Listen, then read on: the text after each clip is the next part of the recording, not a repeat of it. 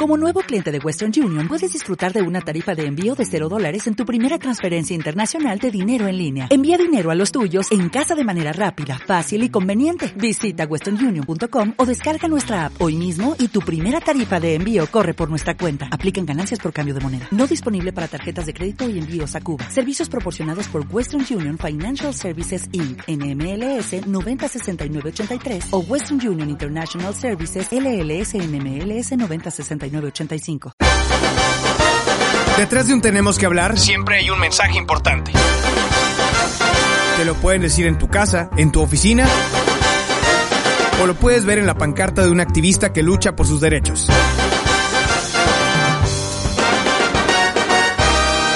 Soy Martín Pantoja y todos los sábados a las 12 del mediodía tenemos que hablar. Tenemos que hablar. Va. ¿Qué tal amigos? Tenemos que hablar, ¿cómo están? Hoy me encuentro con, José Cortés, abogado eh, litigante. Vamos a empezar. ¿Qué tal, Martín? Muy buenas tardes, ¿cómo estamos? ¿Listo? ¿Estamos listos? Ok. Seguimos en Tenemos que hablar. Mi nombre es Martín Pantoja y estoy muy contento de tener a mi querido José Cortés. Bienvenido. ¿Cómo estás? ¿Qué hay, Martín? Buena tarde, muy bien, gracias por la invitación. Es un gusto saludarte, mi hermano, es un gusto tenerte por acá. Hoy estaremos hablando de un tema que me encanta. Nos aventamos un café en la semana, poquito entrando en contexto. Resulta que yo te conocía porque en, en, en la este, Facultad de Derecho en la Universidad Autónoma de Tamaulipas, bueno, antes se llamaba de otra manera, este, siempre veía que, que tu desempeño académico era este, excelente, los maestros este, siempre estaban con un, este, pues con, un, con una confianza en ti, que sabían que eras una persona que le gustaba mucho leer. Y mira, hoy estamos en este programa de radio hablando de eh, populismo y cómo afecta a la democracia. Pero antes, bienvenido. No, Martín, muchas gracias por las deferencias, hombre, este, qué bellos recuerdos de la universidad. Este, y pues sí, es, es un tema bastante interesante, obviamente de mucha actualidad. Eh, me parece que el, populismo como esta eh, pseudo corriente política es algo que nos afecta gravemente hoy en día y que precisamente germina en México porque como democracia estamos fallando. En mi opinión, como democracia estamos fallando. ¿Cómo definiríamos el populismo en sí? Que eh, antes me gustaría que lo escuchemos y que no clasifiquemos con el sesgo de pensar que el populismo es para un sector nada más. Claro. Este, bueno, mira, el populismo es un concepto muy complejo de definirse, este, pero siempre eh, tiene por lo menos estos dos caracteres. Número uno, que busca el gobernante, el político, congraciarse con la mayoría, con el pueblo, con las grandes masas. El segundo elemento es que siempre, eh, por lo regular, se introduce un componente de polarización, de dicotomía somos nosotros contra ustedes, los ricos contra los pobres, el pueblo contra la oligarquía, chairos contra fifís, y bueno, es, ese es el, rasgo que caracteriza el discurso eh, populista. Eh, si lo queremos también a lo mejor simplificar y dar una definición rápida y fácil, es gobernar para el aplauso. Gobernar para el aplauso. Claro, gobernar para el aplauso. Aunque tú sepas que quizás las medidas que como gobierno estás tomando no sean las idóneas o no sean las más efectivas, ¿no? Mientras tú puedas congraciarte con la gente, es ya, ya cumpliste tu cometido. A eso le estás apuntando, a congraciarte, a tener el aplauso. Por eso, pues el populista pues se caracteriza por ser eh, a lo mejor una persona narcisista, ¿no? Que siempre está pendiente de lo que piensa la gente, qué es lo que opina la gente. Su popularidad. ¿Es correcto? Su popularidad, que no caiga su popularidad. Ese es su, su capital más Cueste lo que cueste. Muchas veces cueste lo que cueste. Fíjate, acabas de mencionar ahorita el tema de la división. Chairos, fifís ricos, pobres, el, esto contra el otro. Y una de las, de las cosas que me llama mucho la atención y que platicábamos esa vez es que también es una parte como muy cómoda en la cual ya dices, bueno, es que yo pertenezco al chairismo, yo pertenezco al fifismo y de esta manera no tienes una pereza mental de pensar y solo te encasillas en el molde o en la narrativa que se está diciendo cómo es este, este, este polar, eh, el polar A contra el polar B. Entonces, ¿qué es lo que pasa? Que de entrada muchas veces recibes información eh, o las noticias por default y ya, ya es como una, como una respuesta en automático de, ah, es que nosotros los, los tales este, reaccionamos de esta manera. Entonces, ¿qué es lo que pasa? Pues ya no te reta pensar, ya no te reta cuestionarte si eso que está sucediendo en realidad este va contigo, ¿no? Claro. Por el hecho de decir, no, pues es que los, los de este color pensamos de esta manera, ¿no? Sí, o si corresponde a la realidad que, que te gobierna, a los valores que como sociedad estamos este, obligados a, a, a poner en un pedestal y hacer todo lo posible para llegar a ellos. Este, precisamente tocas un tema que, pues bueno, yo creo que es toral en esta cuestión del populismo y cómo se va propagando, etcétera, que es que la gente eh, tiene una pereza mental, ¿no? Que la gente a veces, este, es, es reconfortante tener a lo mejor este principio de identidad con un grupo. Ah, yo formo parte de este grupo, qué bueno, lo voy a defender a muerte, pero no hay un análisis de fondo. Si realmente los valores que encontramos en estos grupos, pues son este congruentes con lo que como sociedad debemos buscar. Este, me parece, y esto va de la mano indiscutiblemente con el fallo que te comentaba de la democracia. Ahora, este, no quiero parecer alarmista o que ni tampoco quiero ostentarme como una persona que encuentra el hilo negro, porque realmente la crítica a la democracia no es nueva.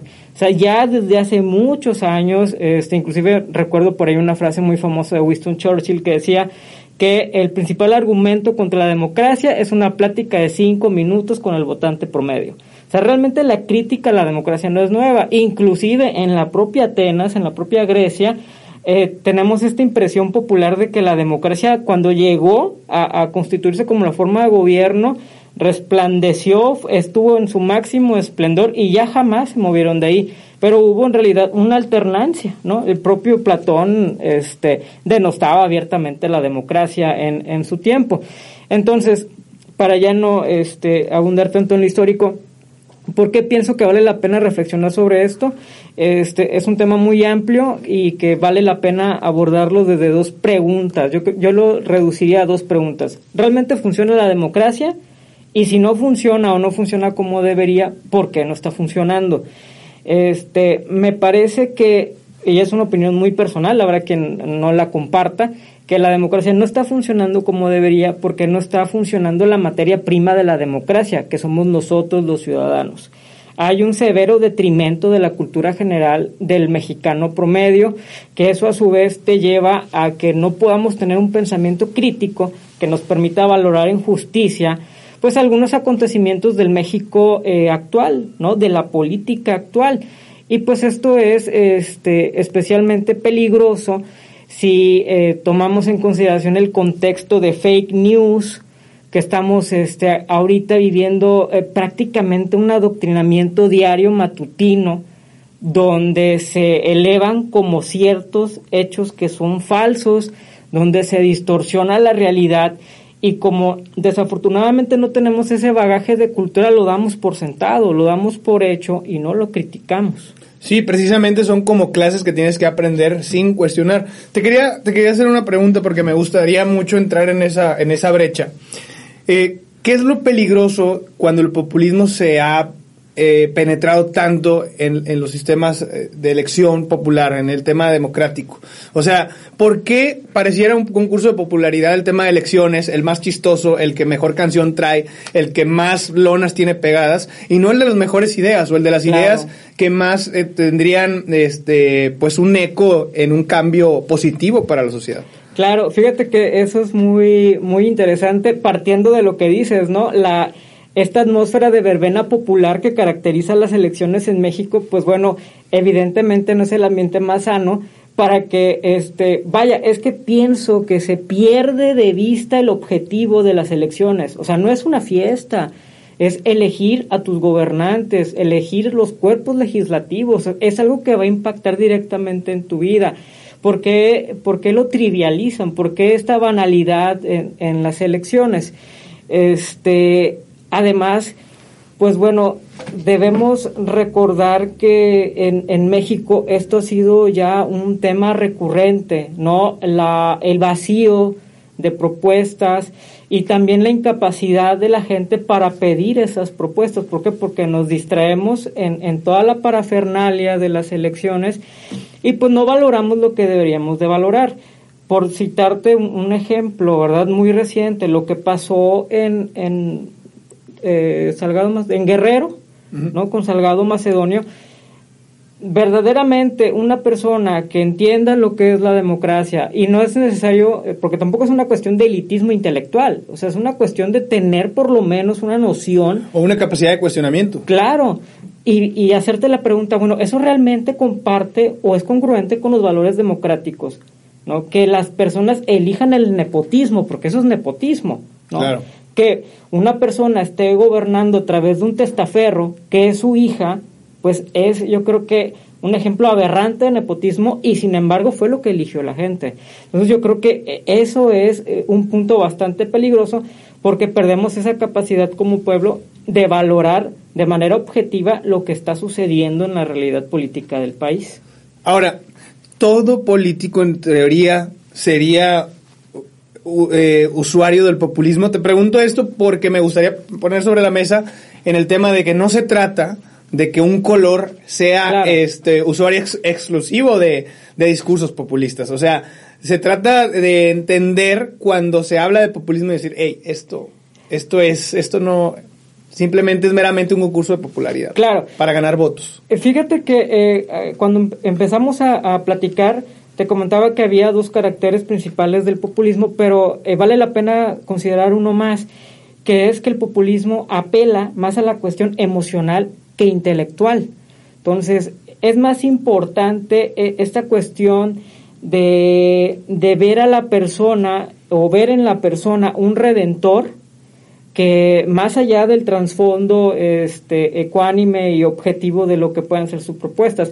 Además, el populismo, y eso sí es bien claro decirlo, es importante, este, no es privativo de una clase social, no es privativo de izquierda o de derecha, hay populismo de izquierda, hay populismo de derecha, lo vimos en la frontera norte del país con Estados Unidos, que llegó una persona que no reunía ninguna cualidad para gobernar al país más poderoso del mundo. Sí. Ninguna cualidad, ni moral, ni intelectual. Eh, vaya, o sea, es, es increíble cómo la democracia se ha degenerado en esto. O sea, que personajes de esas, de esas características tengan puestos de poder donde inciden sobre el destino de millones de personas. Pero justo siento que, pasa como un efecto reflejo, un efecto espejo. Ahorita eh, mencionabas que es un tema también de emociones, ¿no? Y también es un tema de empatía, José. A mi, a mi punto de vista es, oye, esta persona eh, divide, es ellos eh, es él contra, contra los otros, contra los que siempre nos han engañado, contra los que siempre han usado estas prácticas y también, al igual que a él, pues a mí me duele, entonces le voy a creer este discurso, aunque sepa que es utópico por completo, que es inlograble, y pues me, me, siento empático con él porque siento que al, al, al, poner, por ejemplo, en el caso de Donald Trump, este, o por ejemplo también Andrés Manuel López Obrador, ponerlo, ponerme junto a, él y que él gane, es también yo ganar, es también vencer a los que tanto tiempo, con ese discurso, que se genera empatía, que tanto tiempo me han engañado, que tanto tiempo me han hecho esto, me han hecho el otro. Lo que pasa es que aquí estamos frente a la capitalización de la división, ¿no? Para un, para un efecto político. Es decir, dividir a la población es tu capital político. O sea, eso es lo que te hace fuerte. ¿Por qué? Porque vas a tener un grupo de seguidores empedernidos que se sienten protegidos por ti y vaya que llegan al punto de la irracionalidad. Y no estoy hablando únicamente de México, ¿verdad? Para que quede claro. Esto pasa y ha pasado en muchos países del mundo y es una de las características del populismo, que el populismo no tiene una base intelectual, es una base emocional. En el caso de Estados Unidos, por ejemplo, y aunque sea a lo mejor un poco fuerte decirlo así abiertamente, eh, la cuestión del racismo es algo que entre ellos pues eh, sirve de común denominador y que les permite identificarse los unos con los otros, que es una cuestión completamente deleznable, pero es algo que utilizó Trump, ¿no? La cuestión del muro y los mexicanos que vienen a robarnos y violarnos y N cantidad de cosas espeluznantes que decía de nosotros, pero eso le sirvió de, este, de estrategia para captar un capital político importante, porque no importaba que el estadounidense fuera un multimillonario, o fuera una persona de clase media, una persona pobre. Ese racismo era lo que los unía y eso fue lo que Trump utilizó pues para ganar capital político y ganar votos. Ahora, creo que también no es cosa del, del que ejerce el populismo mediante discursos, o sea, no es, de, no es culpa del indio, sino el que lo hace compadre. O sea, no es culpa del populista, sino el que lo hace compadre. Es decir, pueden llegar muchos líderes políticos, muchos presidentes este, con discursos populistas, pero no va a ser culpa de ellos esta práctica. En sí, la culpa es, o bueno, la, la causa, no la culpa, vamos a cambiar como la causa del por qué está funcionando el populismo, pues es precisamente y seguirá triunfando por la falta de... De, de nuestra conciencia Exactamente, exactamente. O sea, cree, eh, es quien, nosotros, eh, el, cuando el pueblo lo cree, y lo capitaliza mediante elecciones este como consecuencia de un, de un discurso populista ahí está la ahí está la razón de por qué sigue triunfando. No es el líder es quien lo hace compadre. Sí mira eh, yo eh, más que la palabra culpa utilizaría la palabra responsabilidad. Responsabilidad sí. No es nuestra responsabilidad porque eh, fíjate que digo esto no es una cuestión de prejuicio Hace poco leí el, dato eh, de una encuesta realizada por INEGI en 2020 de que el mexicano promedio lee 3.7 libros al año. Eso son cuatro libros al año, pero es el promedio. O sea, habrá gente que no lea uno o que no lea ninguno, o que lea uno y sea, este, bueno, te acuerdas que ahí hacíamos la broma de, este, de, este, de Harry Potter y demás. Entonces, este, pues son libros que obviamente no le aportan, este, al, al bagaje cultural de la persona y que pues no le permite a lo mejor racionalizar como debería ciertas situaciones. De igual forma, e, es importante tener presente que muchos de los mexicanos no saben en qué régimen político, social y jurídico viven. ¿no? Esto basta que te vayas a la Constitución. Algunos me podrán objetar, ay, es que no, ¿cómo la Constitución si no somos abogados? Realmente es un texto que todos deberíamos de conocer, ¿no? Porque pues, contiene las bases de nuestra vida diaria, ¿no? De acuerdo a la Constitución, en el artículo 40, eh, estoy parafraseando porque no recuerdo exactamente lo que dice el artículo, que es voluntad del pueblo mexicano constituirse como una república democrática, participativa, federal, laica, etcétera. Entonces, si nosotros saliéramos a la calle e hiciéramos un ejercicio de encuesta rápida, oiga, este señora, usted sabe que es una república. ¿Usted qué entiende por democracia? A lo mejor de democracia sí te pueden dar una idea muy vaga, ¿no? Porque yo creo que es un concepto con una difusión muy amplia. Pero de república, de federal, realmente no hay ese entendimiento. Incluso no te vayas tan lejos. Si hoy nosotros preguntáramos, ¿usted sabe quién es su presidente municipal? claro. ¿Quién es su diputado local? ¿Quién es su diputado federal? ¿Quién es este? ¿Habrá quien diga no? No, no sé. Sí. No sé. Y, y mira que es una, es una completa geneidad del, de la persona común, del ciudadano, a todo este contexto, tanto teórico como práctico, que redunda ¿no? en eh, pues, la mejor valoración que podamos hacer de la vida política en el país. Este, y, mira que eh, ahora, hoy en día, se han convertido las redes sociales en una especie de termómetro donde te puedes dar una idea, ¿no? Del impacto que genera una noticia entre la gente. O sea, yo soy a veces muy chismoso y luego me regaño a mí mismo por perder tiempo en esas cosas, pero me gusta mucho entrar a leer los comentarios que hace la gente sobre ciertas notas. Y sí, la verdad, a veces me espanto porque digo, ¿cómo puede ser que, que esté, la, que esté el, ciudadano defendiendo esto? ¿no? Por ejemplo, la ley Saldívar. ¿no? Que haya gente, no, es que sí, es necesario que se quede porque nuestro presidente va a ser apoyado con él y pues necesitamos el apoyo del Poder Judicial eh, o la sumisión del Poder Judicial para sacar adelante la 4T. Y pues bueno, basta que tú tengas presente que eso no es republicano para entender que está mal. No, republicano es que es temporal. Entonces, no puede ser republicano una ley que exprofeso se crea para que una sola persona conserve su encargo cuando ya feneció su tiempo. O sea, si lo viéramos con esos ojos, inmediatamente lo rechazaríamos.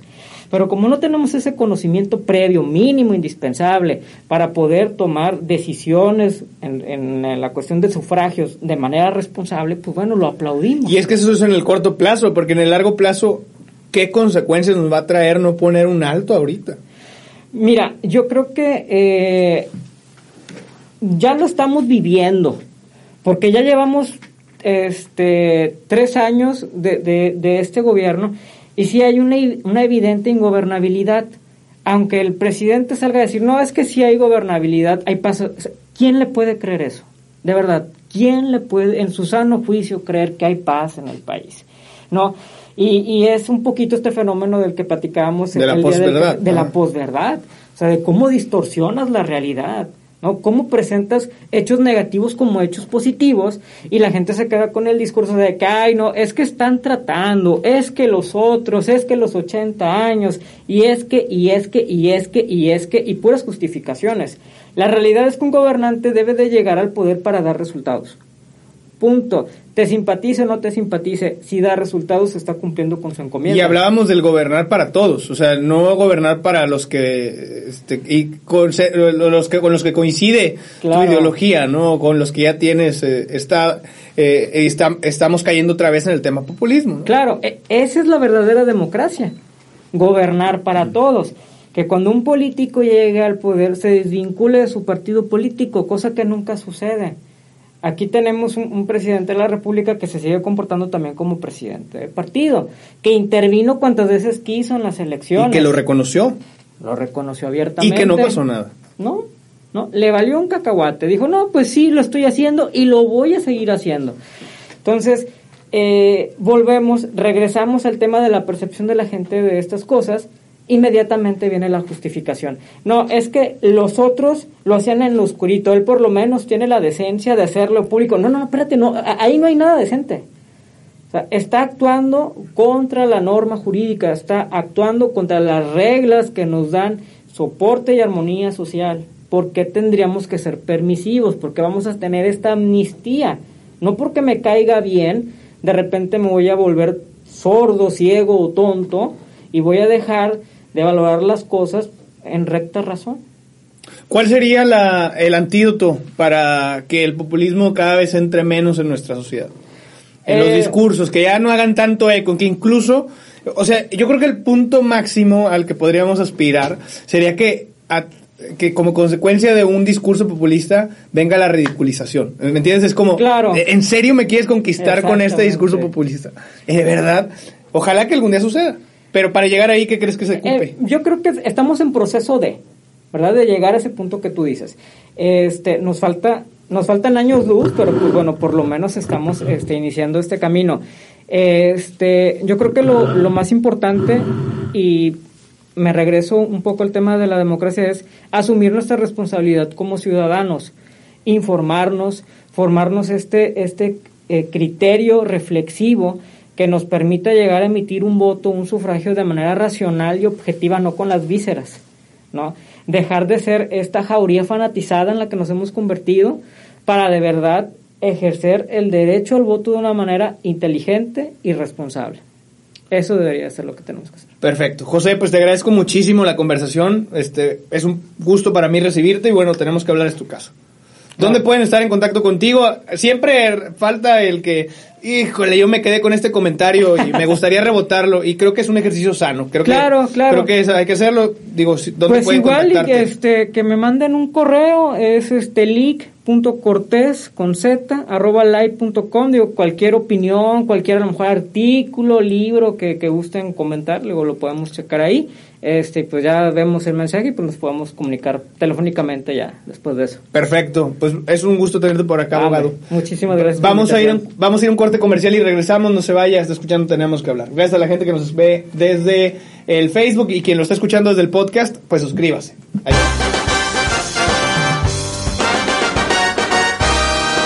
Esto fue Tenemos que hablar, siempre y cuando haya una historia que contar. Hasta la próxima semana. Patrocinado por Ecotaxis Cobra, Mazda Tampico, IHOP, Hotel Lorencillo Miramar, Papa John's, George's Chicken, Simplemente Deli, Academia de Boxeo Mexicano, Dermalab, Medicina Estética, La Sazón de Doña Carmen. Y recuerda, nos vemos en VIPS.